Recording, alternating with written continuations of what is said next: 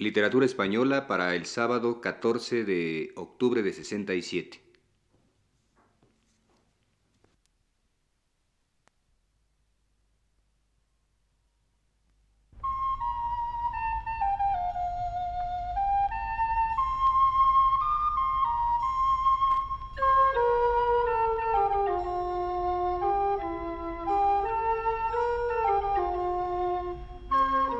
Señoras y señores, buenas tardes.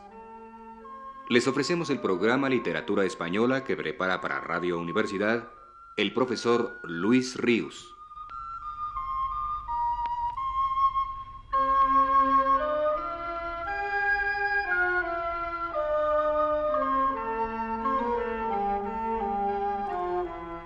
El profesor Ríos nos dice que uno de los autores capitales de la llamada generación del 27 a la que él por cierto prefería llamar generación del 25, es Luis Cernuda.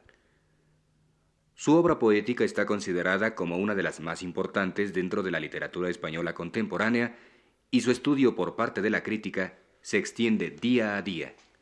Pero además, Luis Cernuda dejó una obra crítica muy digna de consideración. Esta doble ocupación de poeta y ensayista resulta ya muy típica en general en el panorama de las letras de nuestro tiempo y de ninguna manera los autores en lengua española han sido una excepción en esto. Desde Becker acá, sería más difícil encontrar entre los grandes poetas quienes no han teorizado sobre cuestiones de poesía que los que sí lo han hecho. Antonio Machado y Juan Ramón Jiménez fueron muy destacados teóricos y críticos literarios, y de las generaciones que lo sucedieron, los nombres se acumulan más abigarradamente. Pedro Salinas, Jorge Guillén, Federico García Lorca, León Felipe, Rafael Alberti, Gerardo Diego y Luis Cernuda. Uno de los libros de Cernuda que mayor interés ofrece en esta parte de su obra es el intitulado Estudios sobre Poesía Española Contemporánea, que en 1957 publicó la editorial Guadarrama, de Madrid, para cuya lectura, según el autor advierte, debe tener en cuenta el lector las siguientes cuatro cosas. Primera, como no es un manual, prescinde de plantear ciertas cuestiones históricas anejas al desarrollo de nuestra poesía.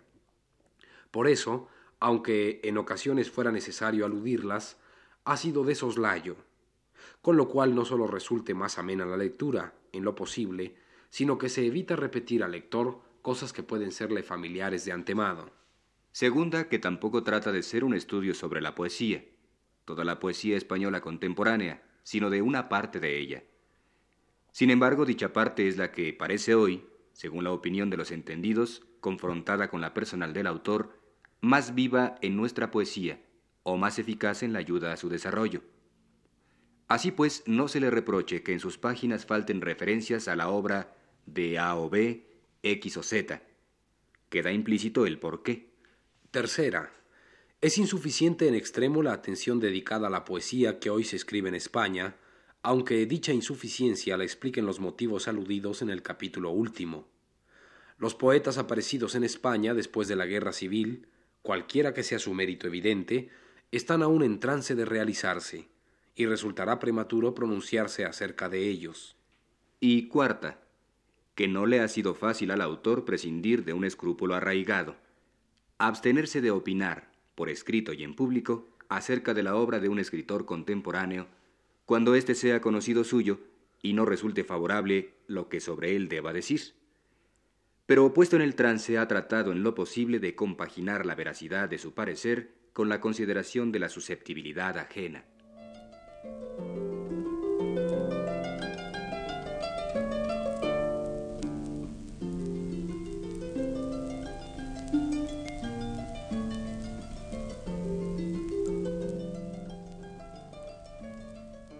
Empiezan estos estudios sobre poesía española contemporánea de Luis Cernuda, con el que le dedica a Campo Amor, y terminan con un capítulo dedicado a la poesía de Miguel Hernández.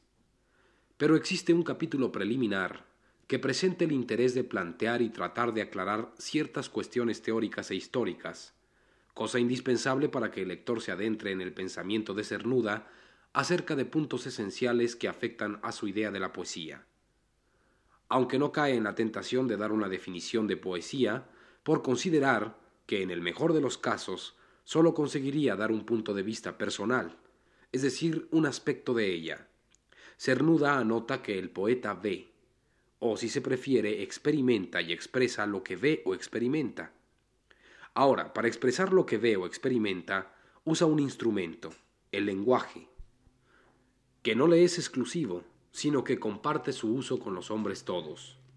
Pero ese medio expresivo que es el lenguaje, sigue escribiendo Cernuda, del cual se sirve un individuo para decir, por ejemplo, Buenas tardes, don Francisco, ¿cómo está la familia? Sirve también al poeta para decir, por ejemplo, la dolencia de amor que no se cura sino con la presencia y la figura. El instrumento utilizado es el mismo en ambos casos, pero en el primer ejemplo su uso es utilitario y su propósito comunicación, y en el segundo gratuito y su propósito expresión.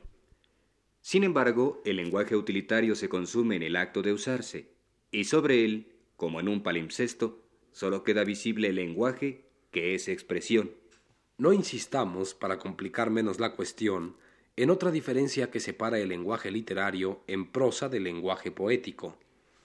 Vista ya una luz histórica, la interrelación que Luis Cernuda advierte entre lenguaje utilitario y lenguaje poético, o lo que viene a ser lo mismo según la nomenclatura usada por el autor de estos estudios, entre lenguaje hablado y lenguaje escrito, tiene un especial interés.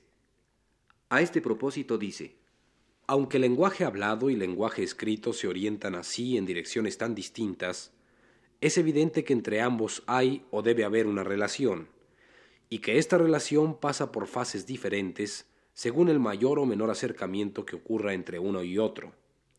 No creo que a ningún historiador literario le haya preocupado esclarecer los términos de dicha relación, fundamental en la evolución de los estilos literarios. ¿Procede esta evolución en línea ininterrumpida, como generalmente se cree, o podemos compararla a un movimiento de péndulo, que una vez llegado a un extremo regresa al inicial? Si la posibilidad primera es aceptada comúnmente, acaso sea por contagio de la creencia en el progreso, es decir, que para el historiador literario al uso, la literatura camina a través de los siglos hacia su perfección, y los optimistas, que son los más, ponen dicha perfección en el momento presente, en el momento que viven, ya corregidos los defectos y errores comunes entre los escritores del pasado. Pero en la evolución de los estilos de segunda posibilidad, la del movimiento pendular, parece la más verosímil. Si tenemos en cuenta la evolución de nuestros estilos poéticos, es posible avanzar esto. Primero, que hay momentos cuando lenguaje hablado y lenguaje escrito coinciden, como ocurre en las coplas de Manrique. Segundo, otros cuando lenguaje hablado y lenguaje escrito comienzan a diverger, como ocurre en Garcilaso. Y tercero, otros por último, cuando lenguaje hablado y lenguaje escrito se oponen, como ocurre en Góngora. Una vez llegado el estilo a ese extremo de oposición entre lengua hablada y lengua escrita, regresa al extremo primero, tratando de que ambas coincidan. La evolución estilística de nuestra poesía clásica durante los siglos XVI y XVII, marca el avance de uno a otro punto extremo, y acaso sea con Herrera donde el desequilibrio entre ambas formas de lenguaje se afirme claramente y hasta se codifique. Porque no otra cosa son las anotaciones de Garcilaso de Fernando de Herrera, sino un código del buen decir poético. Hasta en Garcilaso, maestro del lenguaje más sutil y penetrante que haya en nuestra lírica, sin que por eso perdiera de vista la realidad de las cosas, haya Herrera palabras y expresiones vulgares a reprochar. Góngora hace de la lengua escrita algo tan espléndido y deslumbrante como una joya. Y siguiendo esta curva de evolución en el estilo poético, llegamos a Calderón, donde ya es visible su decadencia. Los cultos llegaron a poder decirlo todo en verso, pero al mismo tiempo debían ennoblecerlo, renunciando a la expresión sencilla y directa. Así, Calderón puede mencionar la pistola, pero a condición de que, áspid de metal, escupa el veneno penetrante de dos balas, cuyo fuego será escándalo del aire. No es posible, sigue diciendo Cernuda, ir más allá en el desequilibrio entre lenguaje hablado y lenguaje escrito. Y entre tanto la poesía había ido quedando relegada al lugar secundario dentro del verso. Lo importante es el bien decir. En la correspondencia entre Goethe y Schiller, Este último expone en una de sus cartas algo que tiene en cuestiones de poética valor equivalente al que tiene una ley científica en otros aspectos del saber humano. Dice, Atareado en mi trabajo actual, hice una observación que acaso hayáis hecho ya. Parece que una parte del interés poético reside en el antagonismo entre tema y representación. Si el tema es muy importante poéticamente, entonces una representación sucinta y una sencillez de expresión rayana en lo común pueden irle muy bien. En tanto que, por otro lado, un tema no poético y vulgar, como es con frecuencia necesario en una obra extensa, adquiere dignidad poética por medio de una forma de lenguaje rica y animada. Aplíquense estas palabras, concluye Cernuda, como corolario a lo dicho sobre la evolución estilística de nuestra poesía durante los siglos XVI y XVII, y veremos su justeza.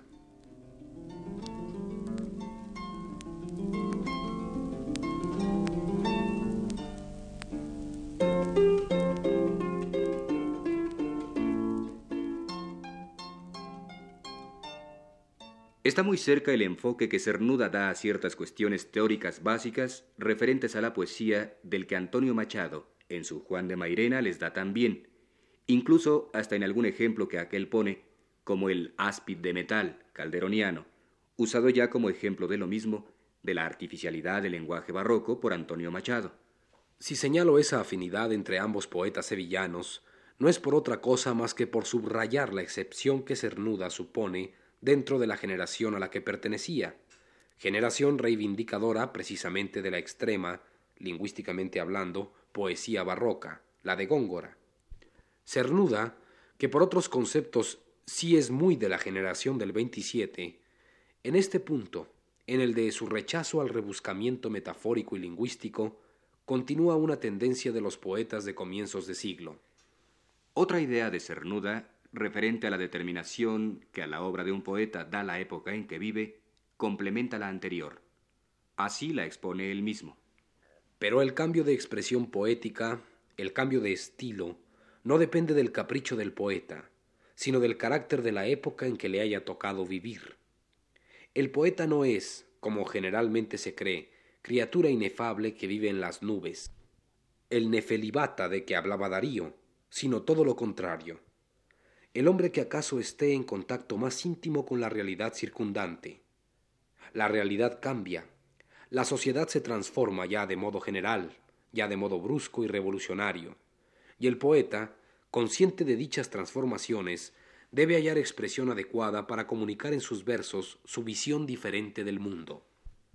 En toda expresión poética, en toda obra literaria y artística, se combinan dos elementos contradictorios, tradición y novedad. El poeta que solo se atuviese a la tradición podría crear una obra que de momento sedujese a sus contemporáneos, pero que no resistirá el paso del tiempo.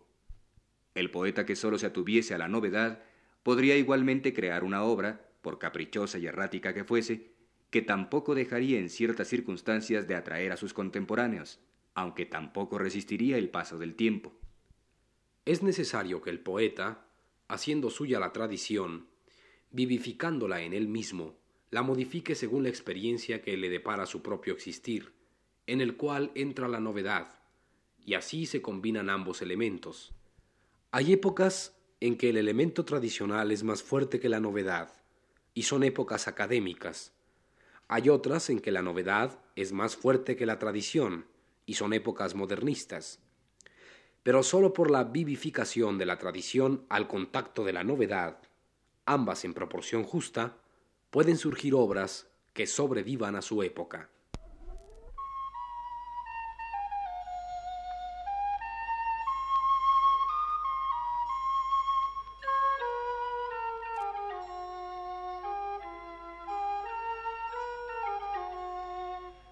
Fue así como les presentamos, señoras y señores, Literatura Española un programa que prepara para Radio Universidad el profesor Luis Ríos.